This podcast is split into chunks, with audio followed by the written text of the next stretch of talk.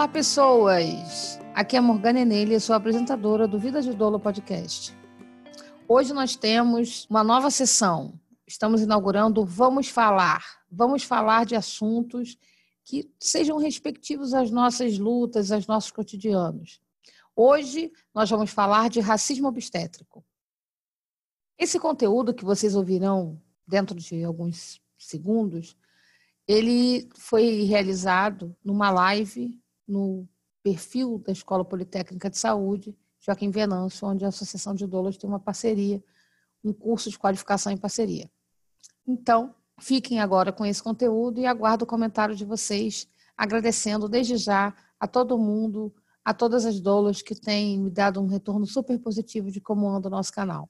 Aguardem que em breve teremos mais novidades. Com vocês, Racismo Obstétrico. Todas as pessoas que em algum momento já é, partiram a discutir o tema da violência obstétrica, elas acabam se deparando com um como o número em relação às mulheres negras é, tem características diferenciadas do, do que ocorre na violência obstétrica de forma geral em relação às mulheres brancas.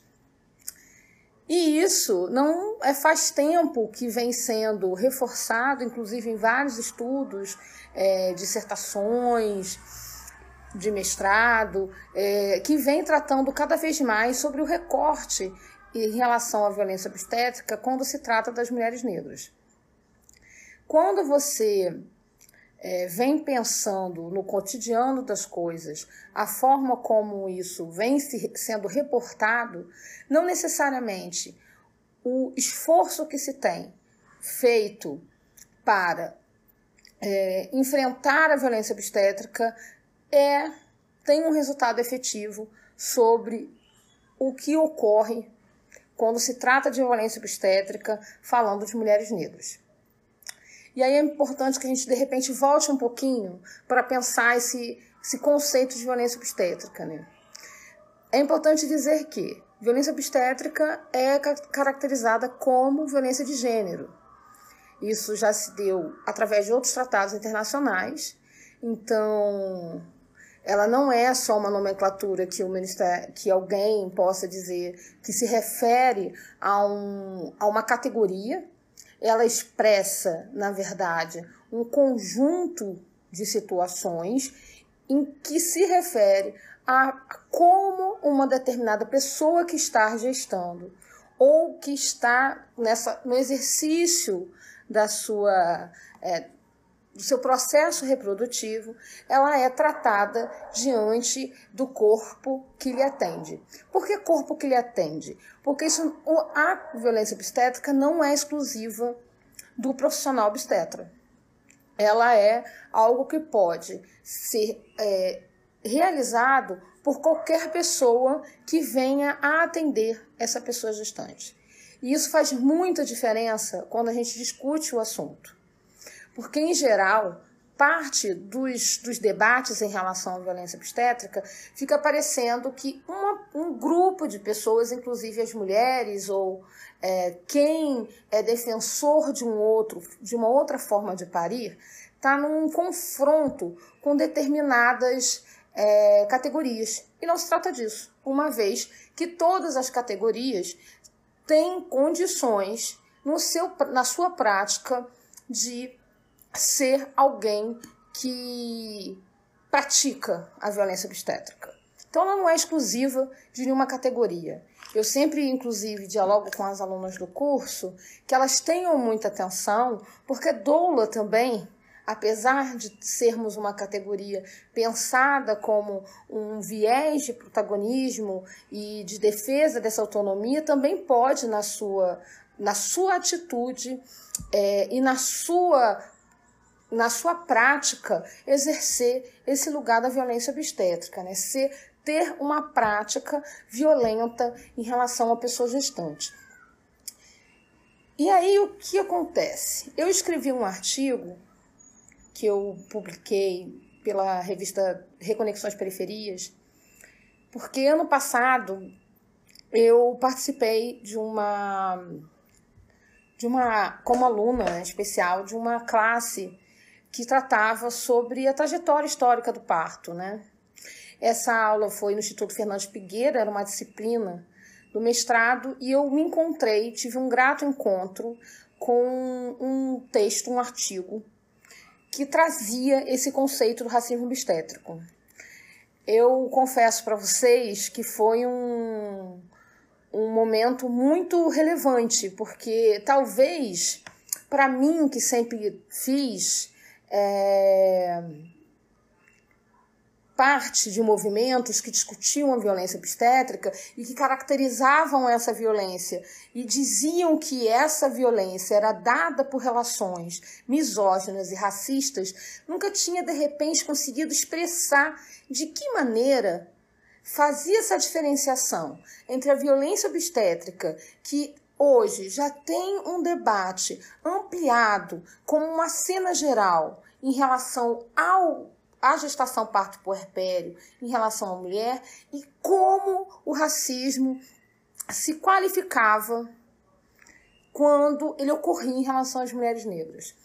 E a Dana Davis, ela publicou esse artigo numa revista de, de medicina, de antropologia médica. Ela é uma professora, ela atua como pesquisadora no, na, na Universidade do King's College em Nova York. E tem muitas curiosidades que a gente poderia tratar sobre Nova York. Uma delas é que esse artigo ele começa falando de uma doula branca que atua com uma que vai atender uma doula negra. E aí vamos falar do cenário dos Estados Unidos, que eu acho que é muito relevante para a gente chegar nesse lugar onde a Danon Davis em 2018 chegou e que hoje a gente tem defendido, inclusive nas nossas pesquisas lá na, na, na Escola Politécnica, de que a gente defenda esse conceito e possa cada vez mais trabalhar com ele em termos de Brasil, quando a gente for tratar dos dados e das diferenças entre mulheres brancas e mulheres não negras. Inclusive, é, posso utilizar esse, essa expressão mulheres não negras, porque a própria Danan Davis traz no, no, seu texto a perspectiva em relação a outras mulheres latino-americanas, como indígenas da, é, bolivianas. O que é importante a gente recuperar nessa perspectiva do texto? Quando a Dana Davis ela começa a forjar o conceito, ela está tratando, ela inicia contando então que Michelle, que é uma, que foi nesse caso era uma puérpera é, de Nova York, ela foi atendida por uma doula e nesse processo essa doula branca se surpreendeu. Que uma vez que ela atendia nesse mesmo hospital de forma recorrente, o atendimento que Michele teve foi diferenciado do atendimento que outras mulheres que a, essa doula já teria acompanhado. E isso chama atenção porque nós temos, no caso do estado de Nova York, uma política agregada ao Medicaid, que seria esse plano de saúde né, é, pago pelo governo para as pessoas é, em situação de vulnerabilidade e pobres, empobrecidas dos, da, dos Estados Unidos o Medicaid ele passou a incluir, no caso do estado de Nova York, desde 2018, mais ou menos em abril de 2018, entre abril e maio, o suporte por doulas para mulheres negras, porque ele reconhecia que a mortalidade materna e os óbitos, na verdade, maternos e fetais, eles eram diferenciados quando tratava de mulheres negras e não negras. E ele passou a fazer um suporte, e é sempre uma brincadeira que muitas vezes a gente faz entre outras mulheres, é, outras doulas, no caso do, do, Rio de Janeiro, com quem eu convivo, de que o estado de Nova York custeia é, ser, por cerca de 1.500 dólares é, o suporte de uma doula às mulheres negras que são usuárias do Medicaid. Não se sabe, nesse caso do artigo, se essa doula que atendeu essa mulher, ela fazia parte desse, desse programa ou não. Mas, como esse artigo foi publicado em 2018, talvez esse atendimento possa também ser fruto, é, e, e o artigo traz que essa paciente a qual a doula percebe que ela sofreu um estupro obstétrico, ela era usuária, né, era inscrita no Medicaid, talvez a gente esteja falando aí de uma política de inclusão de doulas dentro do sistema de saúde americano para suporte a mulheres negras, visando a desfechos mais favoráveis é, e a diminuição da mortalidade materna e de óbitos é, fetais e neonatais. E aí, é, o que, que a gente também pode recuperar? Que quando a Dana Davis começa a fazer esse estudo, ela está ela tá discutindo, em especial, justiça reprodutiva. Né? A maneira como, na verdade, se constitui a autonomia sobre os corpos, e ela é uma feminista negra, então é, é, é necessário que a gente também inscreva esse contexto é, do da onde surge o conceito do racismo obstétrico. Ele vai, ele tenta acrescentar para além de determinadas questões. Eu tô com algum ruído aqui na minha rua nesse momento, que geralmente é muito silenciosa. Se vocês entenderem que está atrapalhando, alguém me sinaliza que eu tento colocar o fone de ouvido é, para ficar melhor o áudio para vocês, tá bom? Me sinalizem. Eu não sou exatamente uma pessoa habituê de realizar lives, então mandem suas perguntas. Eu sei que tem uma caixinha, porque me ensinaram e que a gente possa, ao longo do, desse, desse processo, é, dialogar de forma mais profícua, né? Então, nesse, quando a gente, voltando lá para a Dana Davis, né? E ela se dispõe, então, nessa pesquisa, a comparar determinados atendimentos em relação às mulheres. E o que, que ela descobre, efetivamente? Que mesmo entre mulheres de altos níveis de escolaridade e inclusive é, de classes médias e médias altas, que o tratamento em relação a essas mulheres e os desfechos e resultados são ainda inferiores às mulheres brancas de classes é, de escolaridade ou de classes é, abaixo dessas mulheres. Eu tenho certeza que diversas doulas que podem estar aqui é, participando têm um caso em que elas presenciaram é, visualmente, sentiram na pele, inclusive por serem doulas negras, é, como ocorre na prática o racismo obstétrico. É, uma das partes do texto, inclusive, foi capaz de me despertar algum tipo de gatilho emocional, porque ele trata de um dos casos que ela traz nessa busca de entrevistas, o relato de uma jovem negra que foi colocada na cesárea e tratada como ignorante por ser considerada muito jovem.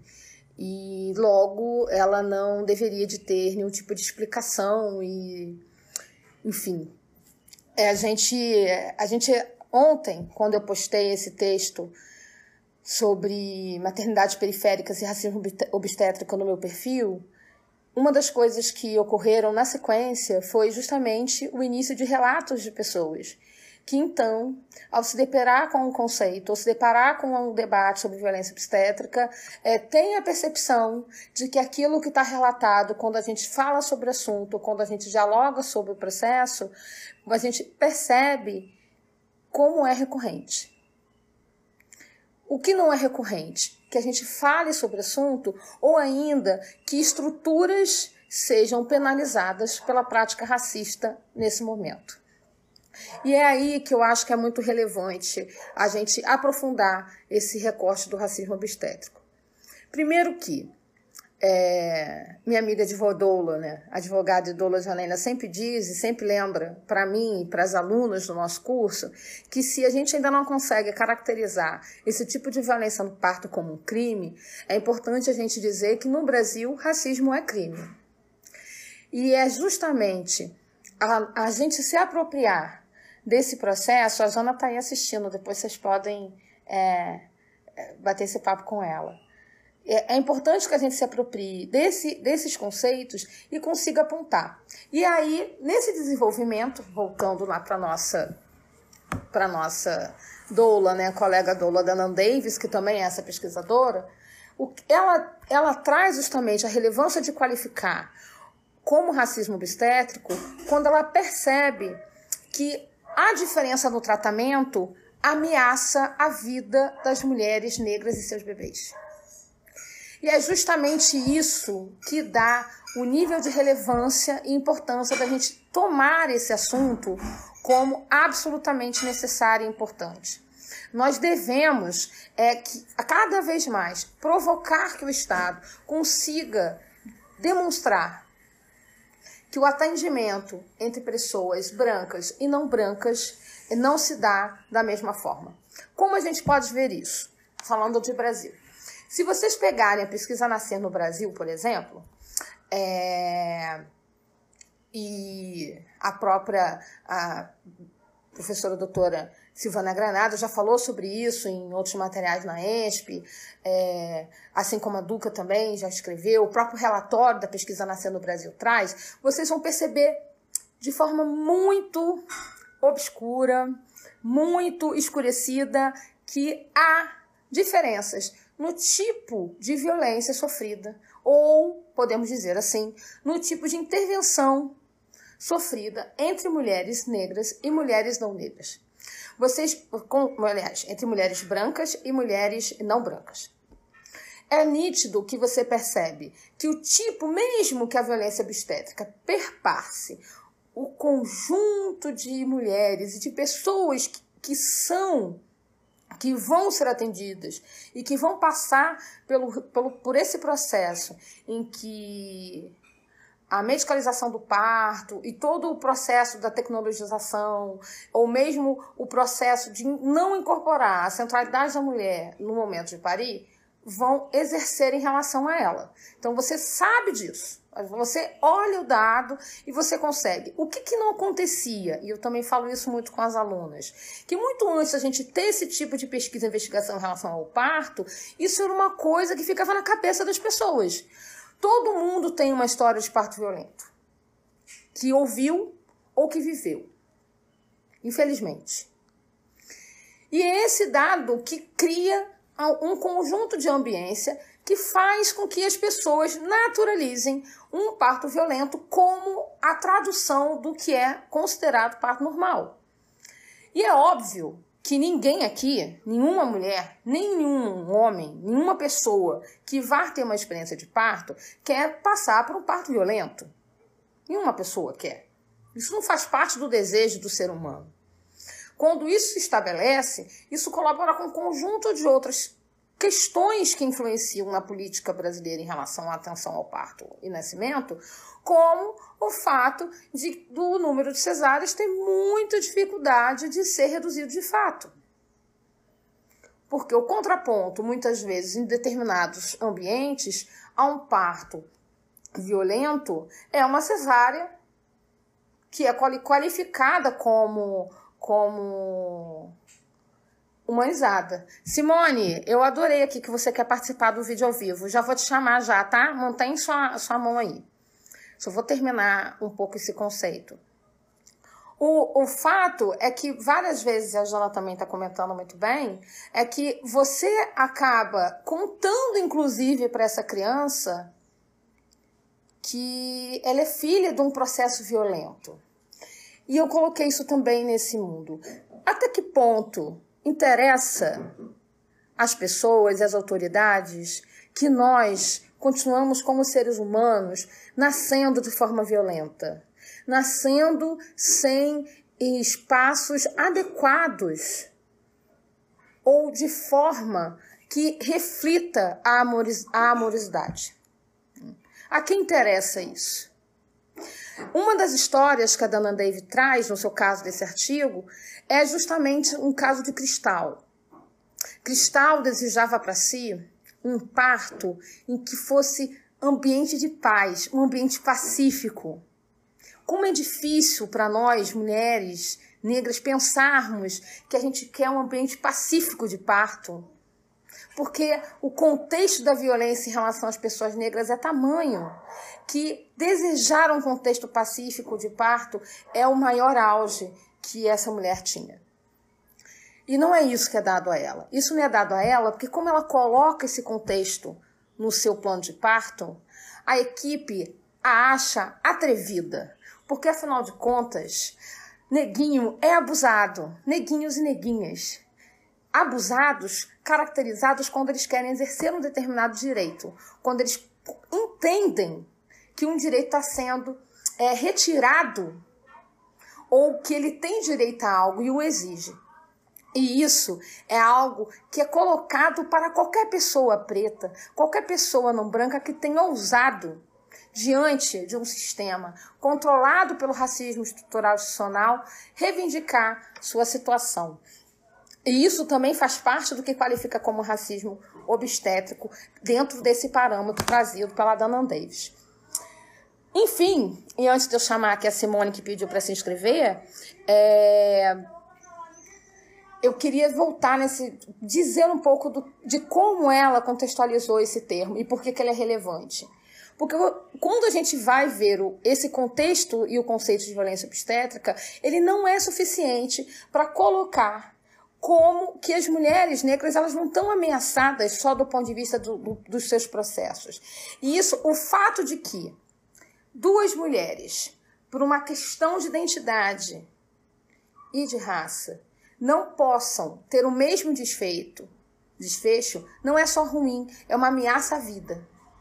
Porque o que diferencia um desfecho positivo um desfecho negativo nesse caso são medidas negligentes, de lapsos de diagnóstico e, inclusive, de incompreensão ou de não atenção à dor, a sintomas.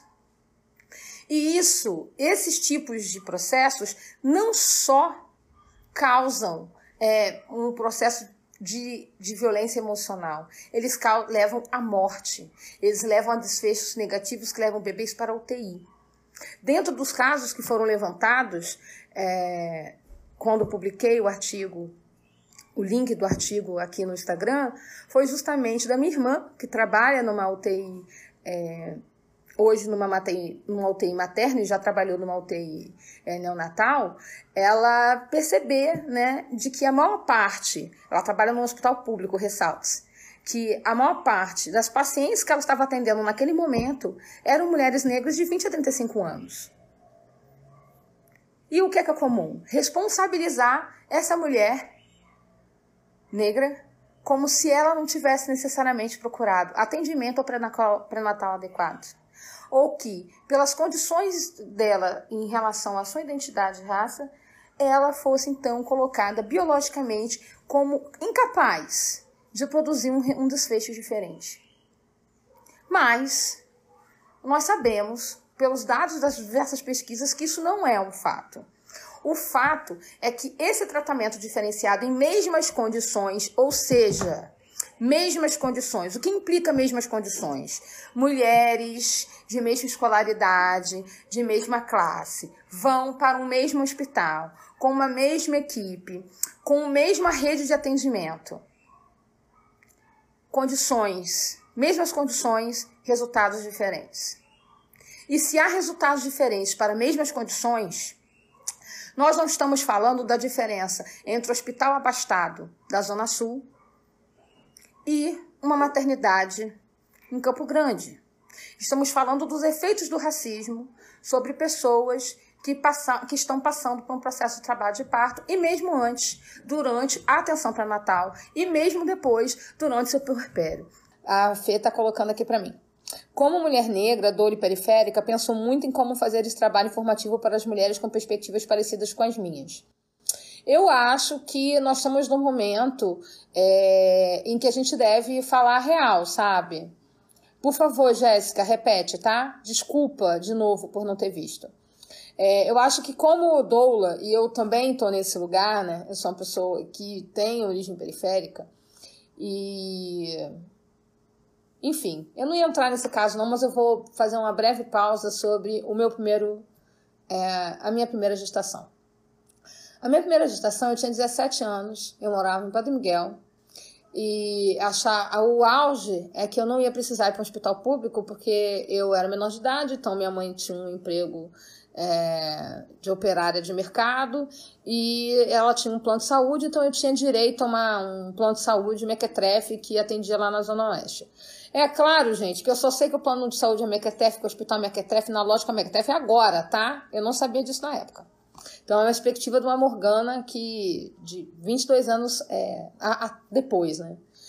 E, e, eu passei por uma gestação super assim, tranquila, eu não tinha nenhum problema é, de saúde, eu não incorporei nada.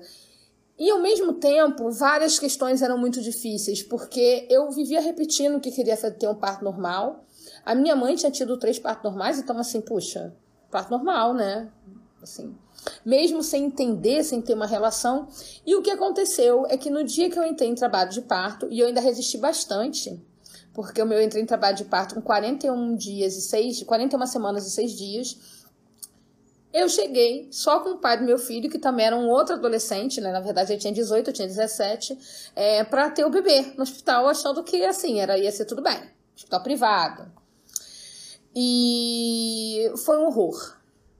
A verdade é que eu fui totalmente isolada de qualquer contato da minha família, dele. É, eu tive uma cesárea que disseram que era uma emergência, mas eu não sentia nada e eu estava com uma dilatação boa. Enfim, eu fui levada a uma situação que eu nunca consegui que me explicassem. Para piorar a situação, o meu filho, Dave, foi levado para UTI e eu só fui vê-lo assim muito tempo depois. Eu não, não, recebia nenhuma informação, nem visita.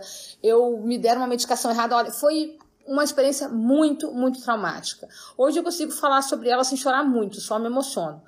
Mas a minha noção, e ontem, quando eu li o relato da, da pessoa que deixou no meu perfil o relato do parto dela recentemente, outro, da experiência dela, e ela terminava dizendo assim: Eu faço de tudo para não engravidar nunca mais. E eu lembro que eu saí dessa experiência como uma adolescente, uma adulta, altamente marcada pela cicatriz, assim como a cicatriz que me corta o, o alto do meu pubis e aonde eu não sinto a minha pele até hoje. E eu só pensava que eu nunca mais poderia passar por uma experiência daquela, né?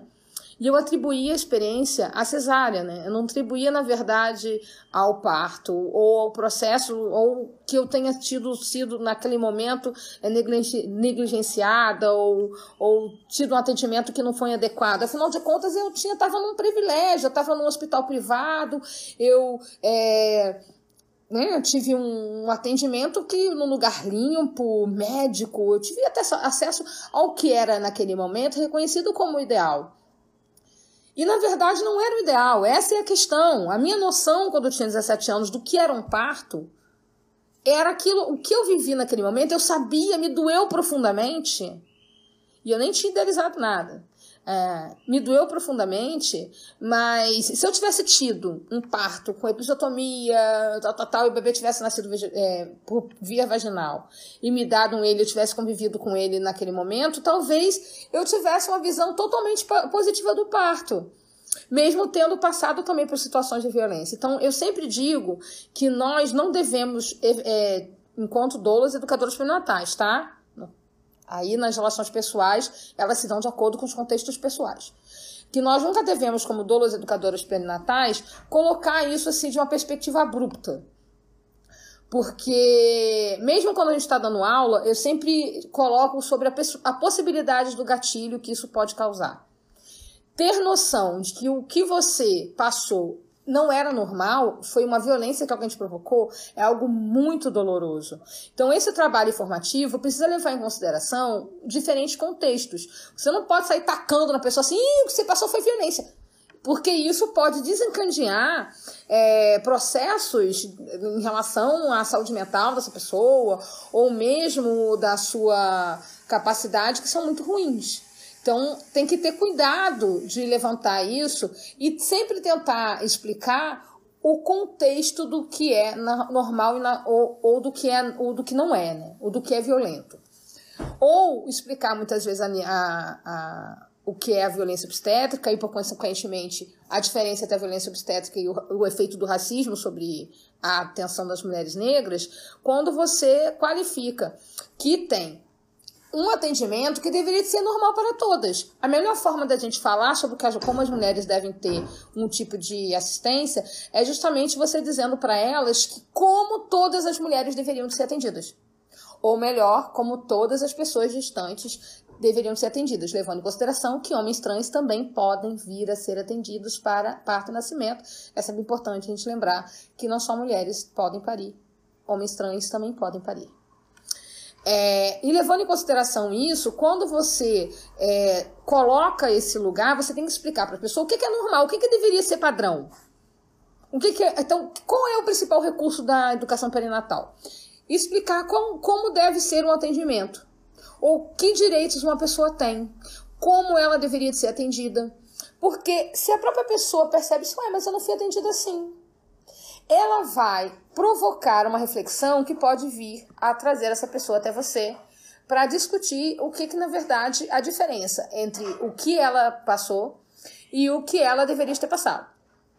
Então, acho que por uma lógica de educação perinatal e de prática, eu, isso é o mais recomendado. Ao invés de você sair tacando o negócio na pessoa, você é, conseguir estabelecer o que, que seria o atendimento no mundo ideal, no mundo em que é, todas as mulheres, todas as pessoas gestantes fossem capazes de parir com dignidade e respeito, que é como uma frase que eu, que eu sempre utilizo.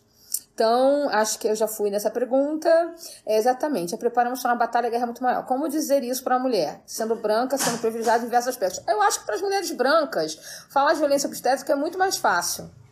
Porque é, a mulher branca, né, as pessoas brancas em geral, elas não estão em condições que elas percebem a violência, é, a, a não violência. Na verdade, elas nessa visão de que a branquitude já tem privilégios por não sofrer violências tanto quanto as pessoas negras, a percepção de violência para as pessoas brancas é muito maior.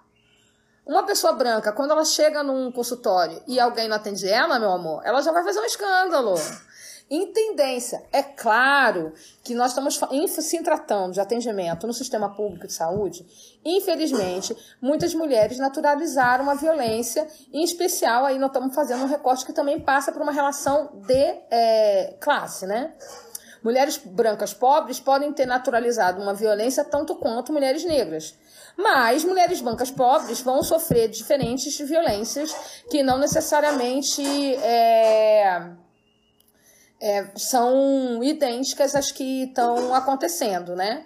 Então a gente tem que ter noção em relação a isso. É, acho que é mais fácil explicar para uma mulher branca, muitas vezes, é, porque a percepção dela de que aquela atitude é errada, é muito mais vezes é maior, porque ela não está tão habituada a sofrer a violência como as pessoas negras acabam passando nos seus cotidianos. Fernanda, fico observando entre os obstetras humanizados é que é bem difícil ver nas postagens fotos, filmagens por eles disponibilizadas imagens de mulheres negras. Elas não acessam esse serviço e olha só, tem questões aí. Uma é o seguinte: é que realmente mulheres negras, se você for relatar do ponto de vista das questões econômicas, os avanços em relação à classe são muito recentes, né? E a gente sabe os efeitos recentes da política econômica para o recrudescimento dessas questões. Ponto um. Ponto dois é que realmente é, o serviço dessa fotografia de parto, lindona, que a gente vê os vídeos tal, ele é um serviço à parte, é um serviço contratado. Então, nem no SUS você tem, nem assim, voluntariado de doula, como vários estados têm, voluntariado. É, como você pode encontrar aqui, Luiz, que está atuando lá no coletivo de doulas da, da Herculano Pinheiro, que estava aqui hoje também, você vai perceber e, que elas não vão ter o mesmo tipo de. esses lugares que tem muitas vezes doula, nem nesses lugares do processo de atenção é, provocado por um projeto de voluntariado, esses lugares têm acesso à fotografia. Então, você, essas, a essas mulheres negras, por questões econômicas, é negado um menor direito à memória do momento do seu parto. É uma negação, né? É, é claro que hoje, cada vez mais, a gente tem profissionais negras, tanto do ponto de vista de equipe de parteria, quanto do ponto de vista de equipes de doulas, e mesmo doulas que têm provocado um processo de, de atender ou de pensar seus projetos a partir da questão de identidade, cor, raça e etnia. E isso pode provocar a pequenas mudanças e com, no futuro você tem uma frequência maior. Mas é mesmo, você tem menos imagens disponibilizadas de mulheres negras e não necessariamente porque elas não sejam atendidas ou porque elas não estejam parindo, mas porque é, é mesmo mais difícil é, mulheres negras que sejam atendidas por equipes de parto privadas. Esses, essas imagens desses obstetras que vocês muitas vezes seguem aqui no Instagram, eles têm um atendimento privado e o valor não é acessível à maioria das pessoas. Eu acho que tem uma equipe que vocês poderiam ver, depois vão dizer que eu estou fazendo propaganda, mas não necessariamente, mas que por ter uma questão, uma abordagem mais voltada para essa questão ética né, de identidade negra, que é a equipe do Sankofa, de repente vocês podem procurar lá, vocês vão ver mais mulheres negras sendo atendidas é, em caso é uma equipe de parteiras. Se tiver outra gente que também estejam fazendo o mesmo trabalho e que vocês queiram que eu possa citar aqui, vocês também me avisem. Vou subir aqui para ver os restantes das perguntas. Doulas, é, Jéssica, né, nossa aluna lá também no curso. Como doulas, devemos nos calar perante atos de racismo obstétrico? Então, eu acho que a gente não se deve calar nunca. O que diferencia, Jéssica, é o que a gente é, tem de direito sobre aquele ato. Na minha opinião, acho que isso é a grande diferenciação. Por exemplo, se uma coisa aconteceu com uma mulher e ela tá lá puérpera e eu sei que aquilo foi uma atitude racista, eu não me vejo no direito, e acho que nenhuma doula deveria de se ver, é uma opinião, né, é, de dizer para ela que ela deve denunciar o racismo que ela passou. É, para nós que lidamos com atenção nesse lugar, assim, atenção ao parto e nascimento e puerpério, a gente sabe como o puerpério é um momento complexo, né? Que, que já envolve vários desafios para a vida da mulher. Eu acho que não cabe a doula e de dizer para essa mulher que ela deve fazer uma denúncia ou que ela deve fazer em relação aos casos de racismo que ela sofreu. Eu acho que isso é uma questão que a mulher, se ela trazer, trouxer essa demanda para a doula, que a doula tem que ter capacidade de explicitar para essa mulher que o que aconteceu realmente foi um caso de racismo. É, eu já passei por uma situação assim e essa mulher levou muitos meses para conseguir conversar comigo sobre o caso. Muitos meses. Porque é muito dolorido você ter consciência de que você passou por uma situação racista. Qualquer pessoa negra que esteja aqui assistindo pode dizer uma situação que passou por uma situação de racismo e, e a maneira como isso lhe doeu. Né? Então você imagina no momento do parto, em que você tem toda uma expectativa positiva e de forma como isso vai acontecer, em que você deseja que o seu filho venha ao mundo da melhor forma possível e envolto em amorosidade, em afeto com os seus e você passar por uma situação de violência, de estresse, que provoca a separação, muitas vezes uma separação é, em represália, ou que provoca represália física e emocional é, sobre o seu corpo. Então, eu acho que a gente tem que entender qual é o tempo que a gente faz isso. Eu acho que ao mesmo tempo, você denunciar o racismo, ele acho que o caminho que a gente tem do ponto de vista da nossa coletividade aqui no Brasil é continuar produzindo com que essas denúncias é, possam causar é, processos coletivos de intervenção, né? Seja via Defensoria Pública, seja via é, Ministério Público, porque definitivamente a gente também é, fazer com que essa mulher que já passou por um processo de violenta, que já foi violentada, que já foi alvo e vítima do racismo, tenha que se colocar constantemente é, relembrando esse processo a partir da sua demanda. Eu acho que não cabe a nós fazer esse esforço, esse papel em relação às mulheres.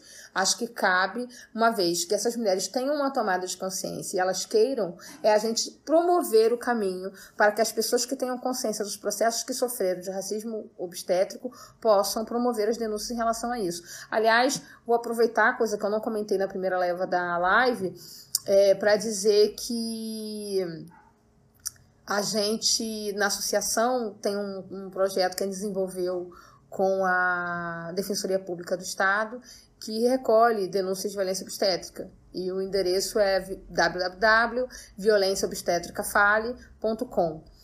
Morgana, você está aqui discutindo racismo obstétrico e por que, que não tem isso lá no, no site? O nome não é esse.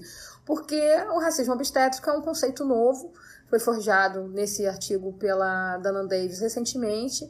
E então, para que ele pudesse ter um alcance maior, ele não é um projeto exclusivo para mulheres negras, ainda que seja focado para mulheres negras, e tem um desenho e uma busca de que essas ilustrações dialoguem com, com a mulher é, de forma afrocentrada, né? é, ainda assim ele é um processo mais amplo e, portanto, o projeto se trata de violência obstétrica. A Camila está dizendo aqui que os serviços são caríssimos, são mesmo, são fora da realidade para a ampla maioria das pessoas. Eu posso te dizer que eu tive, fui uma pessoa de muita, muita sorte, porque na minha segunda gestação, onde eu pude ter esse pacote, equipe humanizada e, e dor, eu estava numa situação privilegiada de trabalho, uma coisa que eu nunca mais tive, assim, se eu tivesse que parir hoje, eu não tenho plano de saúde, eu ia parir no SUS, mas naquele momento eu tinha um plano de saúde que tinha reembolso e eu tive condições de ter uma equipe humanizada, mas isso foi um lapso na minha história, não é a realidade. É... E não é a realidade da maioria das pessoas. Então, realmente. É, falei isso. Agora, é importante saber, Camila, que humanizado não é um tipo de parto, sabe? É uma política que diz respeito à centralidade da, da pessoa que está gestando, na atenção ao parto, diz respeito às condições que sejam baseadas em evidência científica para que ela possa ser atendida e ao melhor, é, ao melhor conjunto de situações para que, para que esse desfecho possa ser baseado em boas práticas na atenção ao parto. Então, gente, Parto humanizado não é um tipo de parto. Ele faz ele é uma perspectiva de uma política de humanização. É importante que a gente sempre possa responder isso. E a nossa briga não é pelo parto humanizado, a nossa briga é pelo parto digno e respeitoso. Porque não deve ser digno e respeitoso, não deve ser bom, ser positivo, satisfatório e que traga e que seja fruto do de desejo dessa mulher somente é, a partir de uma equipe que se coloca humanizada né? A gente tem outras perspectivas e a batalha não é necessariamente por um modelo de parto. E aí não tem três tipos de parto, assim, o parto da cesárea, o parto normal e o parto humanizado. Não é isso, gente. O que a gente precisa é constituir que o modelo de parto normal é um modelo que leve a ser uma experiência positiva e que seja com dignidade, ou seja, que ele tem as condições mínimas para que essa mulher venha parir, com atenção de qualidade, com assistência técnica, com um acompanhante, com as pessoas com quem ela tem suporte contínuo, que é o caso de uma doula, por exemplo, e suporte afetivo, que é o caso que o acompanhante está.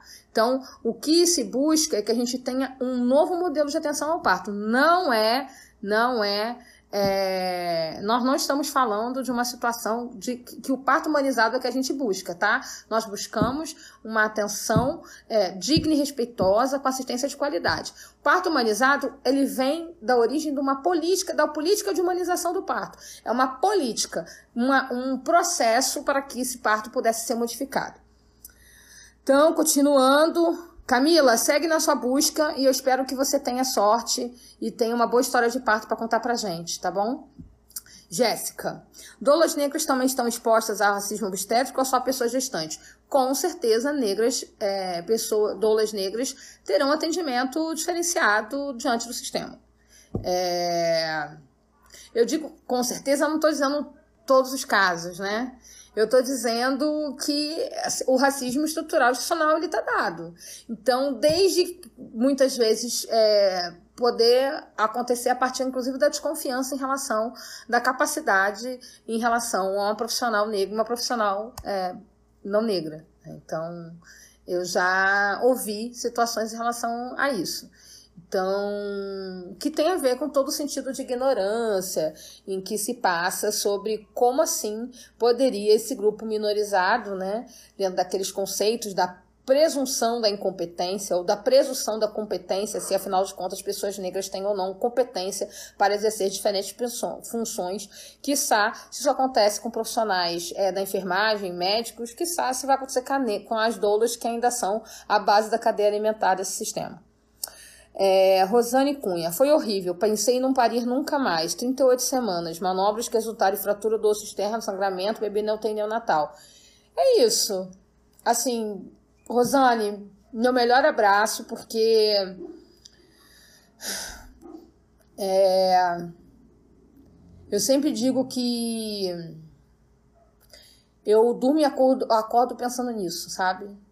Se hoje, hoje eu me considero, se hoje eu considero uma ativista, é porque eu o tempo todo eu penso assim, até que nenhuma mais tem que passar por isso. Esse é, é, o, é o meu compromisso de vida nesse momento. É atuar para que em diferentes for formas e diferentes forças. Nenhuma mulher precisa passar, é, ter um parto desse tipo e que nenhum bebê, ninguém tenha que nascer desse jeito. Entendeu? Não é. Não é digno que o primeiro respiro de um ser humano na Terra seja permeado pela violência. E isso não diz respeito só às mulheres, sabe? Não, só, não diz respeito só às pessoas que estão parindo. Isso tem que dizer respeito a todas as pessoas que têm interesse em pensar a sociabilidade e a vida humana. Né? A forma como a gente vem ao mundo importa. E a forma como as pessoas negras vieram ao mundo ao longo das, da, dos séculos de sujeição e do sistema nos impôs, ele tem que ser modificado e é uma tarefa que a gente precisa encarar de forma é, objetiva. Isso não, isso não é, isso, isso não é pouca coisa. Nascer de forma digna é muita coisa. É uma disputa e é uma luta que todas as pessoas deveriam se engajar, independente se elas querem exercer ou não a maternidade, independente delas serem mães ou não, independente delas um dia pensarem é, em, em engravidar ou se elas sejam do gênero que for. Né? É, todo mundo já viveu a sua própria experiência de parto. Você já chegou nessa vida. E eu tenho certeza que se a sua experiência foi positiva ou não, isso influenciou na forma como você é, vive até agora. Esse foi mais um episódio do Vida de Dolo Podcast. Eu sou Morgana Enele e quero você no nosso programa. Mande sua mensagem, colabore com esse podcast. Visite nosso site, vidadedolo.com. Acesse e curta nossas redes no Instagram, arroba a Vida de Doula e no Facebook, arroba Vida de Doula por Morgana Enele. Quer participar do Vida de Doula ou indicar alguém? Escreva para a gente. Deixe seus comentários nas nossas redes, indicando de onde vem. Deixe sua voz e faça parte da próxima sessão. Até já!